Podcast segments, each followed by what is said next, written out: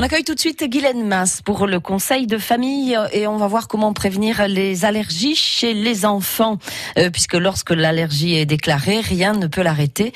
Euh, la prévention reste donc primordiale, Guylaine. En général, les premières réactions allergiques apparaissent chez l'enfant en bas âge, même si de nos jours, les allergies découvertes à l'âge adulte sont de plus en plus fréquentes. Alors il faut savoir que les allergies ont une composante héréditaire, même si leur transmission n'est pas automatique.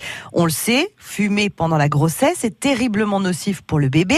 Ça favorise notamment le risque d'asthme de l'enfant. Concernant le régime alimentaire de la future maman, il n'est en revanche pas question d'éviter les sources d'allergie, comme les cacahuètes ou les fruits de mer bien cuits, évidemment. Une alimentation diversifiée peut réduire le risque d'hypersensibilité de l'enfant. Alors, quels sont les bons gestes à adopter? Alors, contrairement à ce que l'on préconisait auparavant, il n'est pas nécessaire de priver son enfant des aliments allergènes pour mieux le protéger. Au contraire, mieux vaut commencer la diversification alimentaire entre 4 et 6 mois et aucun aliment n'est à bannir. Alors, pour réduire le risque d'allergie respiratoire, outre le tabac évidemment, c'est aussi contre la pollution qu'il faut se battre. Alors, euh, c'est sûr que c'est pas toujours évident de s'échapper d'une ville polluée, mais pensez par exemple à éviter lorsque vous êtes en, en balade en famille, éviter les axes routiers évidemment. Et puis surtout, quand vous avez des enfants en poussette, n'oubliez pas qu'ils se retrouvent à la hauteur des pots d'échappement.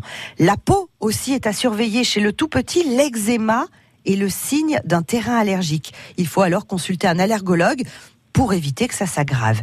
Inutile aussi d'éloigner le chien ou le chat. Au contraire, selon une étude canadienne, les enfants dont la famille possède un animal de compagnie sont moins susceptibles de développer une allergie. Et puis dernier petit conseil, attention aux vêtements neufs.